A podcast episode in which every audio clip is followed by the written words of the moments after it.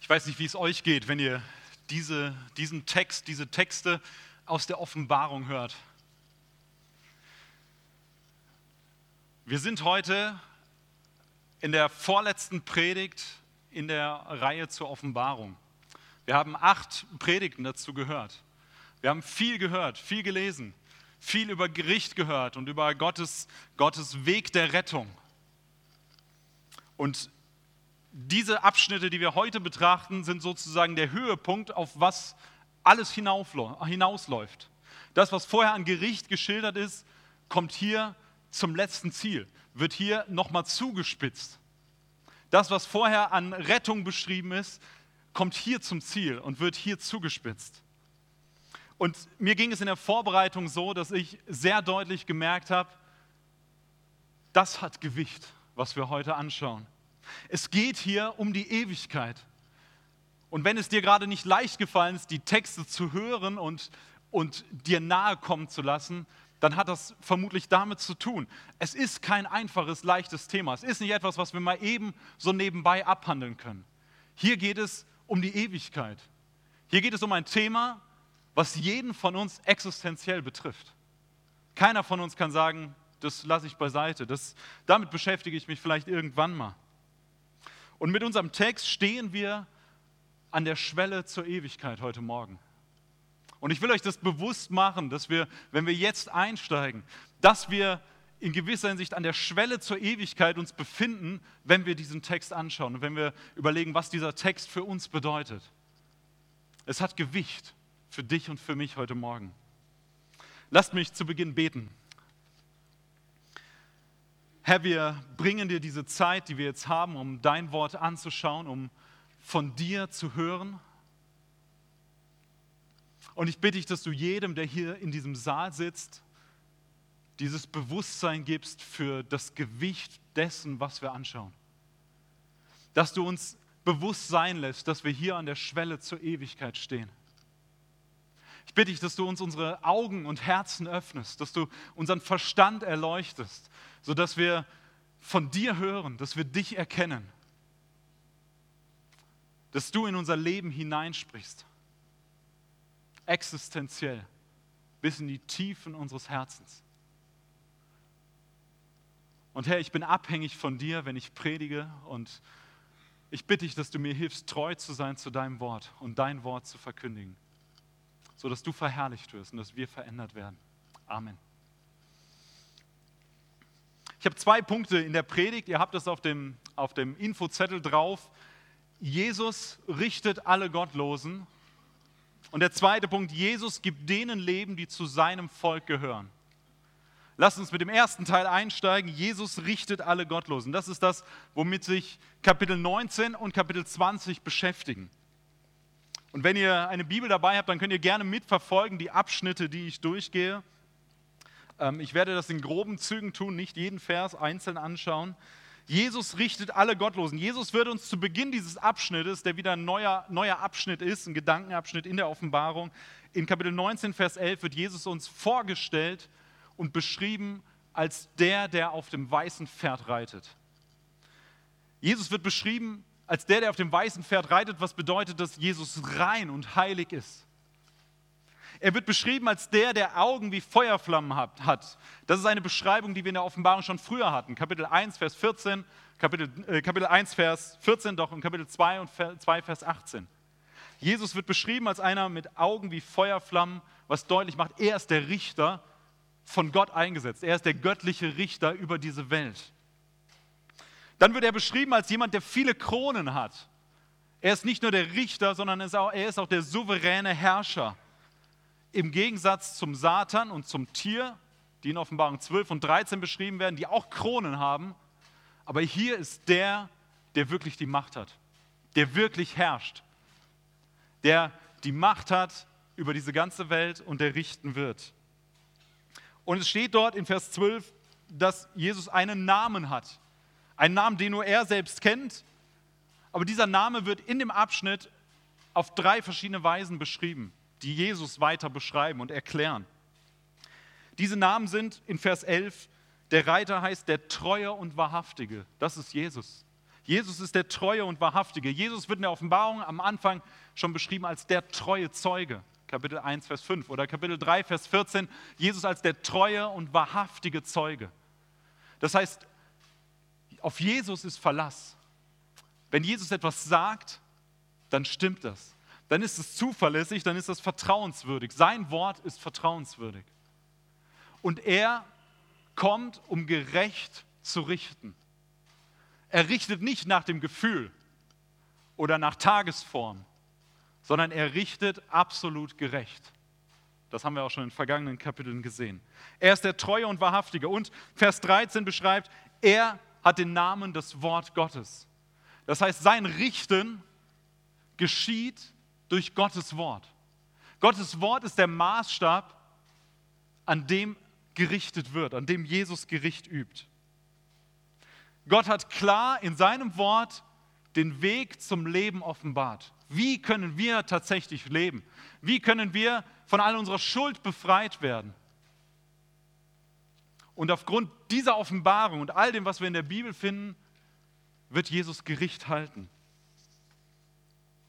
Und der dritte Name, der beschrieben wird, ist in Vers 16. Er wird beschrieben als der König über alle Könige und der Herr über alle Herren.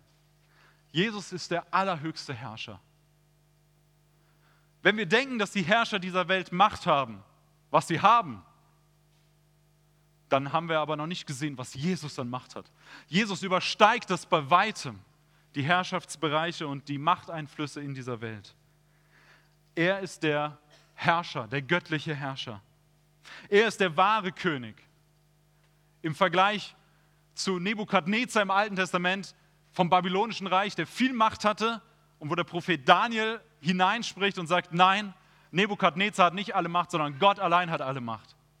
In der Zeit von Johannes, wo der in der Zeit des römischen Reiches lebt und wo alle gesagt haben, der Kaiser hat doch die absolute Macht. Der hat über die ganze Weltherrschaft die Macht und das Sagen. Und da sagt Johannes und sagt die Offenbarung, nein, nicht der Kaiser von Rom, sondern Gott allein, Jesus allein hat die Macht. Und genauso können wir das heute sehen. Nicht, ähm, nicht ein Donald Trump, nicht ein Kim Jong-un, nicht ein, ein Putin hat die Macht, sondern Jesus allein hat die Macht. Er ist der wahre König. Und weil Jesus der König ist und der Richter ist, hat er die Autorität, gerecht zu richten.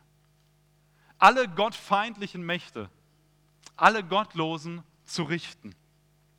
In Vers 15 wird es beschrieben, Dort wird beschrieben, er wird sie den furchtbaren Zorn des allmächtigen Gottes erfahren lassen, indem er sie wie reife Trauben in der Weinpresse zertritt. Jesus hat die Macht, er hat das Mandat zu richten und er tut es. Er übt Gericht.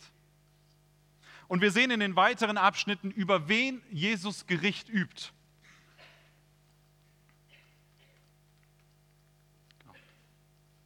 Na, ich guck mal. Als erstes sehen wir ab Vers 17 dann, Jesus übt Gericht über das Tier und den falschen Propheten. Zwei Figuren, die vorher in der Offenbarung auftauchen, da gehe ich jetzt nicht näher drauf ein. Es wird beschrieben, eine Szene, dass, dass die Vögel des Himmels zu einem großen Mahl versammelt werden sollen. Sie sollen zu einem Mahl versammelt werden und sollen das Fleisch ähm, von Königen und von Generälen und von Herrschern fressen. Das ist ein Bild, was was wir im Alten Testament finden, was wir im Propheten Hesekiel finden.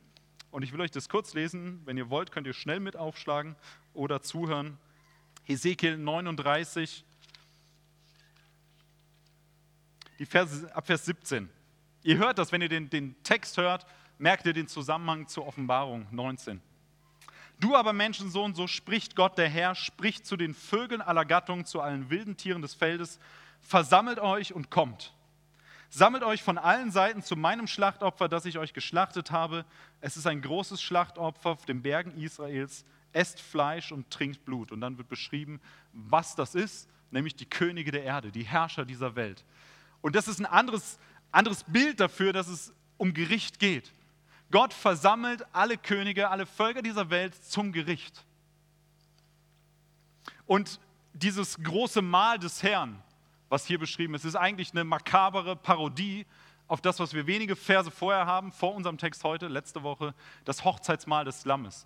Wir haben das Hochzeitsmahl des Lammes, das Festmahl an Tisch von Jesus für alle, die gerettet sind. Und hier kommen alle gottlosen Mächte zusammen zum Tisch des Herrn, aber sie kommen nicht zusammen, um zu feiern, sondern sie kommen zusammen, damit Jesus Gericht an ihnen übt, damit Jesus sie richtet, zur Rechenschaft zieht.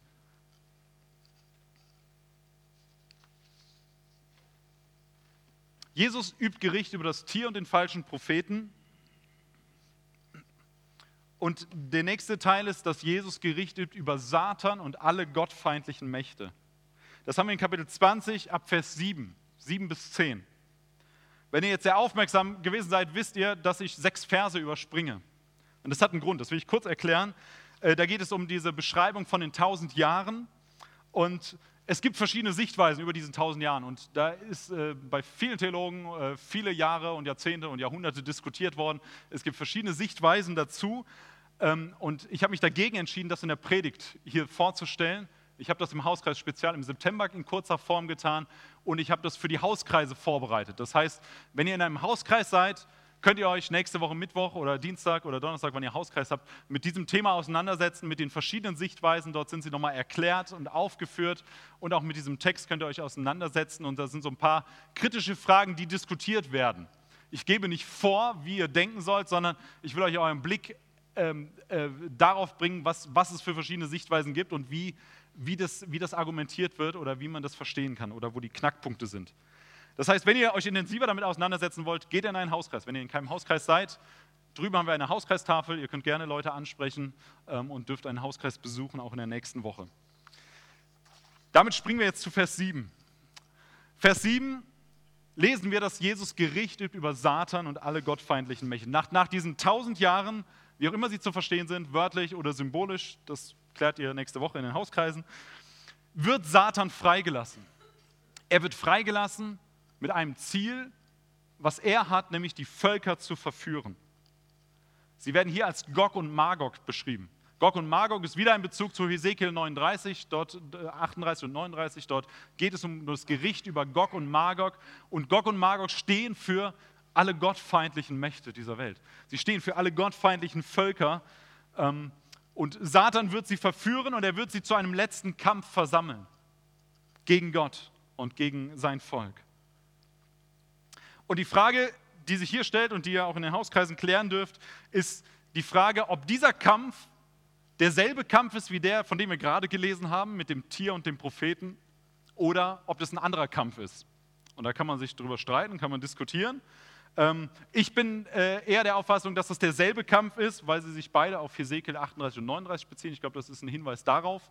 Ähm, das ist meine Sichtweise. Hilmar sieht es anders. Hilmar sagt, dass das zwei verschiedene Kämpfe sind. Einer vor dem tausendjährigen Reich und einer danach. Aber dürft ihr gerne unter der Woche diskutieren. Das nur mal als Hinweis für die Hauskreise. Was wir hier lesen in Offenbarung 20 in Bezug auf den Satan ist, dass es eigentlich gar nicht richtig zum Kampf kommt. Sie umzingeln die von Gott geliebte Stadt. Und was passiert dann? Da fiel Feuer vom Himmel und vernichtete sie. Gott übt Gericht an Satan und an den gottfeindlichen Mächten, indem er Feuer vom Himmel fallen lässt und sie vernichtet. Und dann lesen wir weiter, dass der Teufel in den Feuer- und Schwefelsee geworfen wird, wo das Tier und wo der falsche Prophet ist. Dort werden sie Tag und Nacht Qualen erleiden, für immer und ewig. Gottes Feinde erhalten ihr gerechtes Gericht. Und das bedeutet, dass sie Tag und Nacht Qualen erleiden für immer und ewig. Das ist heftig. Aber das ist die Realität. Gott wird gerecht richten. Und er wird alle seine Feinde, seine, die gottfeindlichen Mächte, inklusive Satan und das Tier und den Propheten, vernichten. Und dann lesen wir weiter. Das Gericht ist noch nicht zu Ende. Es wird ein Gericht geben über alle Toten. Ein letztes Gericht für alle Menschen.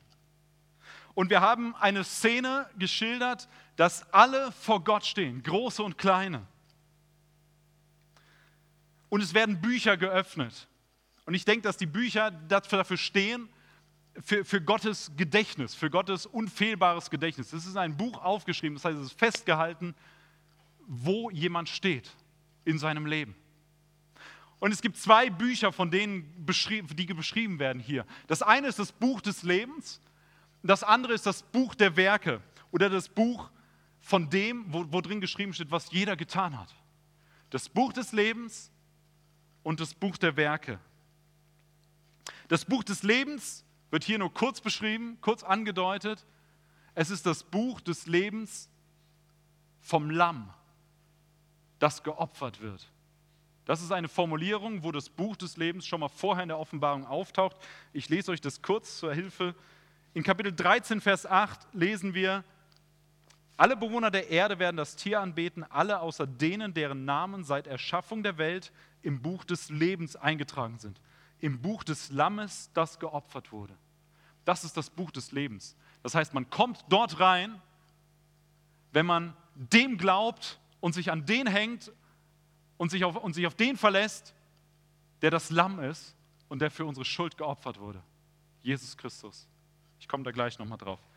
Das wird hier nur kurz angedeutet, dass es dieses Buch gibt. Das andere Buch ist das Buch der Werke. Und hier werden alle nach ihren Werken gerichtet, die nicht im Buch des Lebens stehen.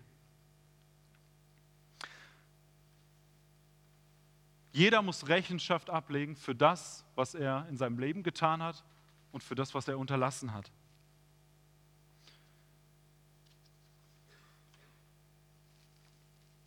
Vers, Kapitel 20, Vers 13, das Meer gab seine Toten heraus und auch der Toten, das Totenreich gab ihre Toten heraus. Bei jedem Einzelnen entsprach das Urteil dem, was er getan hatte. Das ist das letzte Gericht.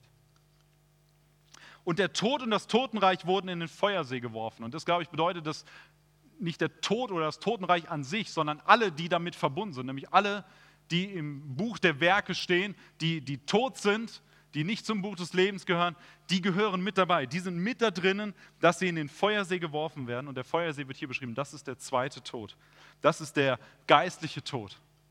Es gibt einen ersten Tod auf dieser Erde, den wir erleben, wenn wir nicht leben zu der Zeit, wenn Jesus wiederkommt. Das ist unser physischer Tod, unser Körper. Aber der viel schlimmere Tod ist der geistliche Tod. Die absolute Trennung für immer und ewig von Gott, von dem lebendigen Gott. Und das ist das, was hier beschrieben ist. Und wenn jemand nicht im Buch des Lebens eingetragen war, wurde er ebenfalls in den Feuersee geworfen. Ich habe am Anfang gesagt, dass wir hier am, an der Schwelle zur Ewigkeit stehen. Und das macht dieser Text deutlich.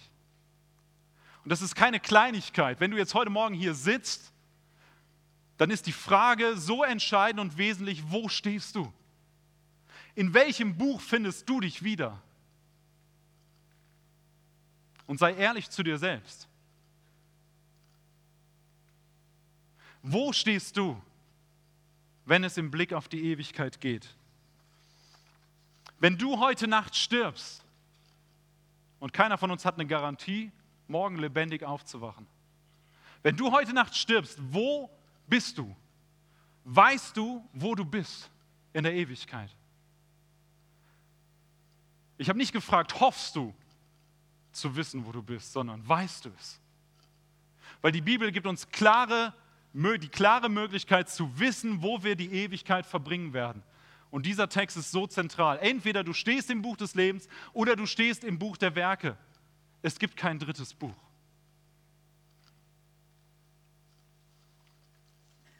Und Jesus wird kommen und Gericht über alle üben, die nicht im Buch des Lebens stehen.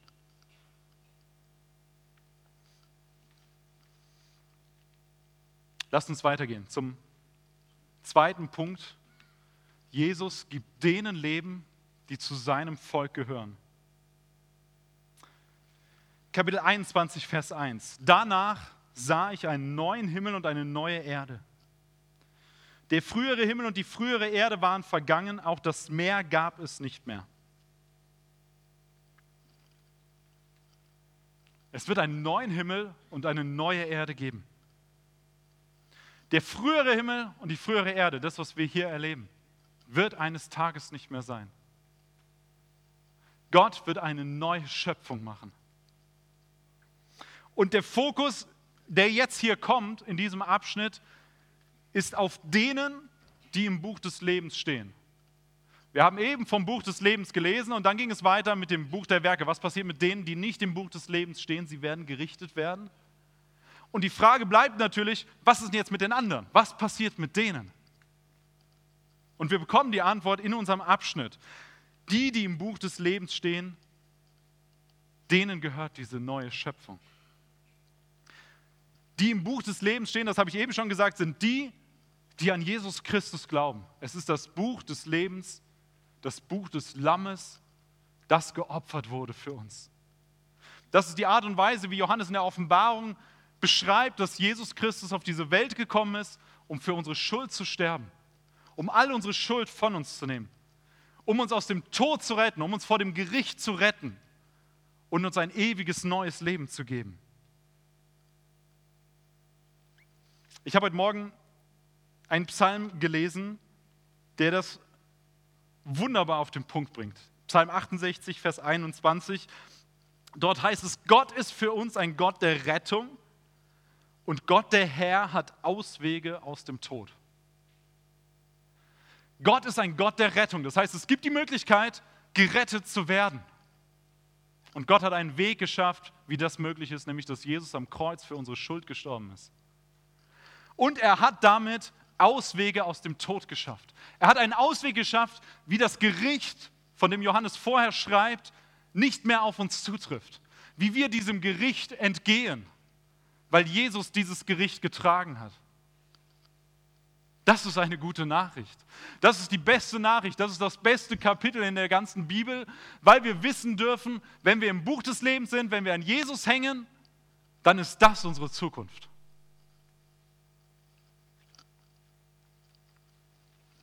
Und es ist eine herrliche Realität. Johannes beschreibt Dinge, die nicht mehr sein werden. Er sagt, das Meer wird nicht mehr sein. Und ich will all denen Sorge nehmen, die das Meer lieben, wie ich zum Beispiel. Ich liebe das Meer und die denken, boah, eine Ewigkeit ohne Meer kann ich mir nicht vorstellen. Wie soll das sein? Und es soll schön sein. Das ist nicht damit gemeint. Ich weiß nicht, wie, wie das genau alles aussieht, aber ich weiß, dass es perfekt und genial ist und dass Gott irgendwas hat, wo wir sagen, wow, besser geht's nicht. Wir werden nichts vermissen. Das Meer beschreibt in der Offenbarung, das hatten wir an anderen Stellen auch schon, den Ursprung, den Wohnort des Bösen. Und das ist hier gemeint. Das heißt, wenn Johannes schreibt, es gibt den neuen Himmel und die neue Erde und das Meer wird nicht mehr sein, sagt er, es gibt nichts Böses mehr.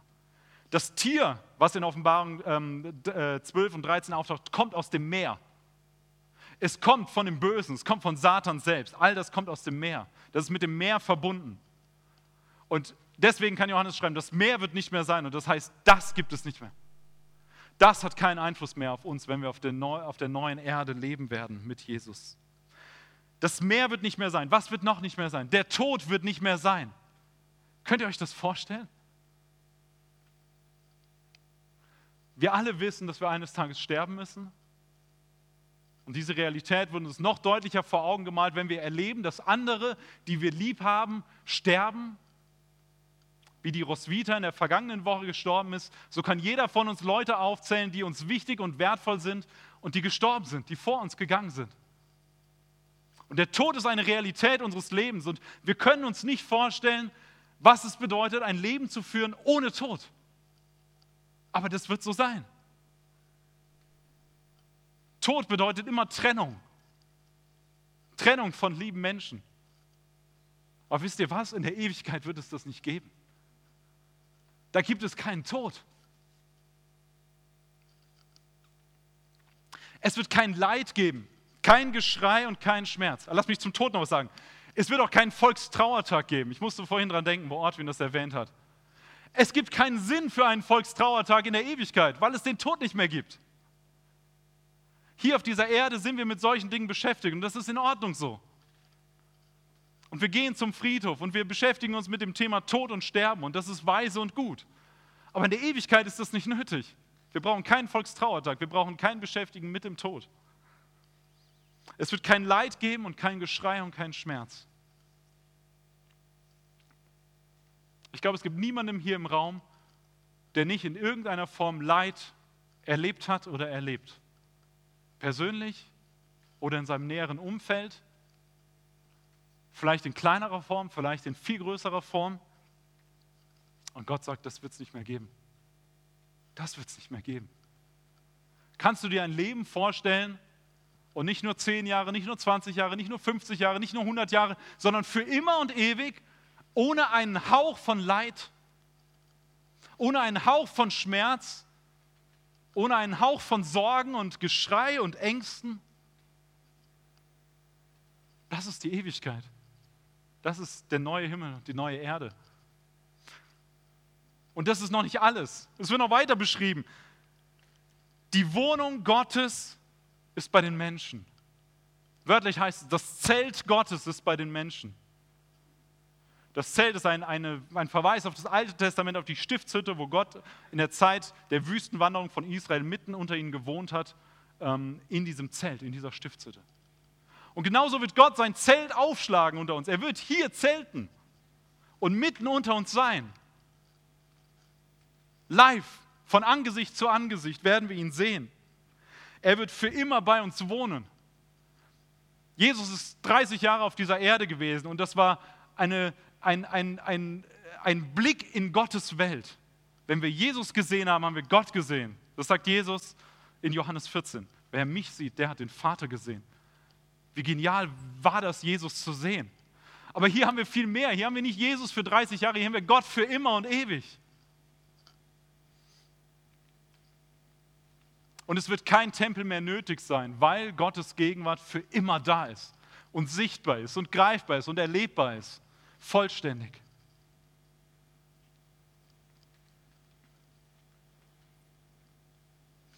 Und Gottes Volk wird dort leben. Alle, die im Buch des Lebens stehen, alle, die sich an Jesus hängen, die an Jesus glauben, die auf Jesus vertrauen. Und es wird ein Volk sein aus allen Stämmen, aus allen Sprachen, aus allen Völkern und Nationen. Ein Volk, was aus der ganzen Welt zusammenkommt. Das ist das, was die Offenbarung an vielen Stellen beschreibt. Gottes Plan ist es in dieser Welt, Menschen aus allen Stämmen, aus allen Sprachen, aus allen Völkern, aus allen Nationen zu retten und zu einem neuen Volk zu machen. Und er hat angefangen mit dem Volk Israel im Alten Testament und er hat es weitergeführt und, und konkretisiert durch Jesus, durch sein, sein Leben und sein Sterben und seine Auferstehung und seine Himmelfahrt und durch Pfingsten, wo der Heilige Geist gekommen ist. Und seitdem kommen Menschen zum Glauben aus der ganzen Welt aus allen Sprachen und Stämmen und Völkern und Nationen. Und sie gehören zu Gottes neuem Volk. Und wir werden in der Ewigkeit bei Gott leben. Von allen Ecken werden wir kommen. Und ich frage dich, was ist dein Teil in diesem Plan Gottes? Gottes Plan ist es, Menschen aus allen Völkern und Sprachen und Stämmen und Nationen zu seinem Volk zu machen, zu retten. Was ist dein Plan in dieser Mission? Was ist dein Platz da drin? Wie kannst du das fördern und unterstützen? Und ich freue mich, dass wir Christina aussenden dürfen als Gemeinde mit diesem Schiff. Wir haben das vorhin noch mal kurz gehört, weil die Vision von OM ist, von diesem Schiff ist, von dieser Arbeit ist, genau das zu tun. Menschen aus allen Völkern und Sprachen und Stämmen und Nationen mit dem Evangelium zu erreichen, damit sie gerettet werden. Das heißt, ihr könnt Christina unterstützen, aber nicht nur das. Stellt euch Gott selbst zur Verfügung. Fragt Gott, was er mit dir vorhat, um seinen Plan auszuführen, seinen Plan für die Ewigkeit. Als letzten Gedanken will ich mit euch Vers 6 und 7 noch anschauen. Wem gilt dieses Leben? Wem gilt dieses Leben? In Vers 6 und 7 haben wir das nochmal ganz konkret zusammengefasst. Dann sagte er zu mir, nun ist alles erfüllt. Ich bin das A und das O, der Ursprung und das Ziel aller Dinge. Wer Durst hat, dem werde ich umsonst von dem Wasser zu trinken geben, das aus der Quelle des Lebens fließt. Das alles wird das Erbe dessen sein, der siegreich aus dem Kampf hervorgeht, und ich werde sein Gott sein und er wird mein Sohn sein. Wem gilt dieses Leben? Dem, der Durst hat. dem, der Durst hat und der das Wasser des Lebens umsonst nimmt. Der das ewige Leben in Jesus Christus umsonst annimmt. Dem gilt dieses Leben. Dem gilt diese ewige Gemeinschaft mit Gott und mit Jesus. Ohne Tod und Trauer und Leid und Geschrei und Angst. Jesus ist das Leben. Das heißt, wenn du dein Leben auf Jesus setzt, dann hast du alles richtig gemacht, weil Jesus das Leben ist. Christsein bedeutet, dass ich mein Leben in Jesus habe und dass ich ihm ganz folge. Es gibt keine andere Definition vom Christsein, zumindest in der Bibel. Wir haben in unserer Kultur Definitionen von Christsein, die Christsein mehr bezeichnen als ähm, äh, also aus Tradition bin ich irgendwie religiös oder ich tue dies oder das. Aber das ist nicht Christsein aus der Bibel. Christsein aus der Bibel ist verknüpft mit dem Leben, was wir in Jesus Christus haben. Das ist Christsein. In der Offenbarung werden Christen als Überwinder beschrieben. Oder in der neuen Genfer Übersetzung, mit der wir gelesen haben, der siegreich aus dem Kampf hervorgeht. Als Überwinder werden sie beschrieben. Denen gilt dieses Leben. Denen gilt diese Verheißung. In der Offenbarung sind die Überwinder diejenigen, die keine falschen Kompromisse eingehen mit den Mächten dieser Welt, die keinen Götzendienst betreiben, andere Götter anbeten, in welcher Form auch immer, wir haben das in den ganzen Kapiteln immer wieder an verschiedenen Stellen behandelt, die ihren Glauben behalten und bewahren, die an Jesus festhalten, auch wenn es schwierig wird, auch wenn es Verfolgung gibt und wenn es vielleicht dazu kommt, dass wir sterben, weil wir an Jesus glauben. Das sind die, denen das Leben gilt, die ihr Leben selbst an Jesus so festgemacht haben, dass nichts dazwischen passt. Und Gott sagt, die empfangen Gottes Segen, die empfangen Gottes ewiges Segen, e ewigen Segen. Sie werden alles erben. Das heißt, es gibt nicht nur einen Besuch auf der neuen, neuen Erde, wo es schön ist, mal vorbeizuschauen. Wir werden das erben. Das bedeutet, es gehört uns. Es ist nicht nur zur Ansicht, es gehört uns, nicht weil wir es verdient hätten, sondern weil Jesus es für uns erkauft hat, weil Jesus uns rettet aus seiner Gnade heraus und wir mit ihm leben dürfen. Und jeder Einzelne darf sich Sohn und Tochter Gottes nennen. Wow. Sohn und Tochter Gottes. Sohn und Tochter Gottes, des Allmächtigen, des lebendigen Gottes, des Gottes, der wiederkommt in Jesus und richten wird, der alle Macht hat, der der König der Könige ist und der Herr der Herren und der sagt, du wirst alles erben und ich werde dich meinen Sohn nennen und meine Tochter. Wir sind eine Familie. Das ist ein Privileg. Das ist unfassbar. Und das ist die Aussicht, die wir bekommen in der Bibel, in Gottes Wort. Und das ist heute der Punkt. Jesus richtet gerecht und Jesus gibt denen Leben, die zu seinem Volk gehören, die ihm folgen. Und deswegen will ich dir die Frage stellen, heute Morgen. Stehst du unter seiner Herrschaft? Gehörst du Jesus mit, mit deinem ganzen Leben? Hast du dich an ihm festgemacht? Hast du dein Leben auf ihn gesetzt? Dann darfst du wissen, dass du im Buch des Lebens stehst. Ich habe diese Woche intensiv gebetet, als mir bewusst geworden ist, dass dieser Text uns an die Schwelle der zur Ewigkeit bringt. Und ich habe darum gefleht, dass, dass es keinen hier in diesem Raum gibt, der nicht im Buch des Lebens steht. Dass Gott es schenken möge, dass, dass alle, die hier sind, gerettet werden dass wir erkennen, dass wir es nötig haben, dass Gott uns rettet aus unserer Schuld, dass er uns von, vom Tod befreit und hin zum Leben bringt. Wir stehen an der Schwelle der Ewigkeit. Und ich meine das so, wie ich das sage, dass es heute Morgen der Punkt ist. Keiner von uns hat eine Garantie, auch die nächsten 24 Stunden zu überleben. Deswegen steht die Ewigkeit heute auf dem Spiel. Und wenn du Jesus folgst, wenn du im Buch des Lebens stehst, dann gilt diese Verheißung dir, die wir eben gelesen haben. Und dann will ich dich fragen, stehst du ihm mit deinem ganzen Leben zur Verfügung, die Zeit, die er dir gibt auf dieser Erde, nicht für dich selbst zu leben, sondern für ihn zu leben? Dich mit deinem ganzen Leben für seine Wege, für seine Pläne, für seine Ziele, für seine Vision einzusetzen. Für die einzusetzen, die verloren gehen, die im Buch der Werke stehen und nicht im Buch des Lebens. Für Menschen, die noch nie von Jesus gehört haben.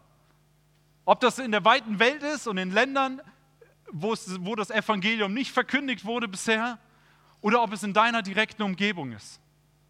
Wo es Menschen gibt, wo es zig Menschen gibt. Wenn sie jetzt sterben, weißt du, sie würden die Ewigkeit nicht mit Jesus verbringen. Macht dich das traurig? Zerreißt es dein Herz, wenn du daran denkst? Stell dich Gott zur Verfügung heute, weil es um die Ewigkeit geht. Nicht nur um deine, sondern um die Ewigkeit auch von allen anderen Menschen. Stell dich Gott zur Verfügung, dass er dich gebraucht in seinem Plan, in seiner Vision.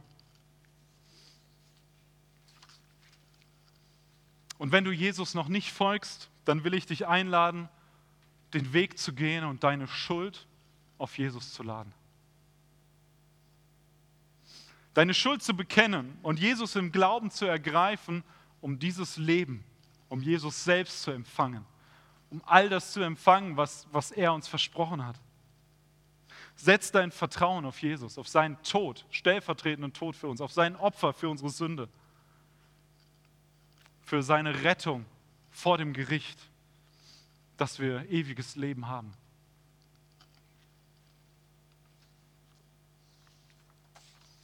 Ich will zum Schluss beten für diese beiden Gruppen. Für die, die Jesus folgen, dass sie sich Jesus ganz zur Verfügung stellen. Und für die, die das noch nicht tun und sagen, ja, heute ist der Weg, heute ist der Schritt, dass ich das tun will.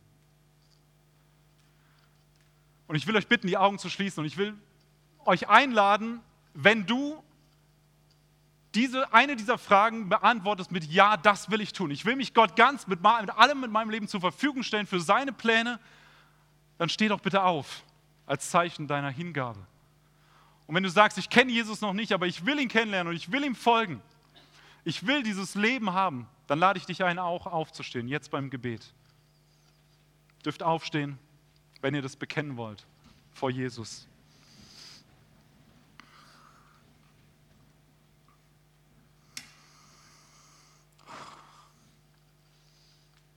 Oh Herr, du siehst alle diejenigen, die hier stehen. Du siehst die Herzen, du siehst das Bekenntnis. Und ich will dich bitten für die, die dich noch nicht kennen, die jetzt aufstehen, dass du ihnen das ewige Leben schenkst, dass sie ihre Schuld bekennen und dass sie, dass sie, dass sie von dir Vergebung empfangen und neues Leben bekommen, jetzt an diesem Tag. Und ich bitte dich für alle anderen, die aufgestanden sind, weil sie gesagt haben, ich will mich dir ganz zur Verfügung stellen für deine Pläne. Ich will dich bitten, dass du das nimmst und dass du unsere Herzen gebrauchst, dass du unser Leben veränderst, dass du uns prägst, dass du uns zeigst, wo der Weg ist, den du für uns hast. Für jeden Einzelnen, der sehr unterschiedlich aussehen mag, aber wo wir alle eins gemeinsam haben, dass wir uns dir ganz hingeben wollen mit unserem ganzen Leben, mit allem, was du uns schenkst weil wir an der Schwelle zur Ewigkeit stehen. Und ich bitte dich um deinen Segen, Jesus, heute und in der nächsten Woche und dass du das, was heute an Bekenntnis da ist, vertiefst und, und weiter wirkst, dass es nicht verblasst, wenn wir in die nächste Woche gehen, sondern dass du dieses Feuer in uns brennen lässt, weil du unser Leben bist, weil du unser Ein und alles bist, weil wir in dir alles haben und diese herrliche Zukunft vor Augen haben. Amen.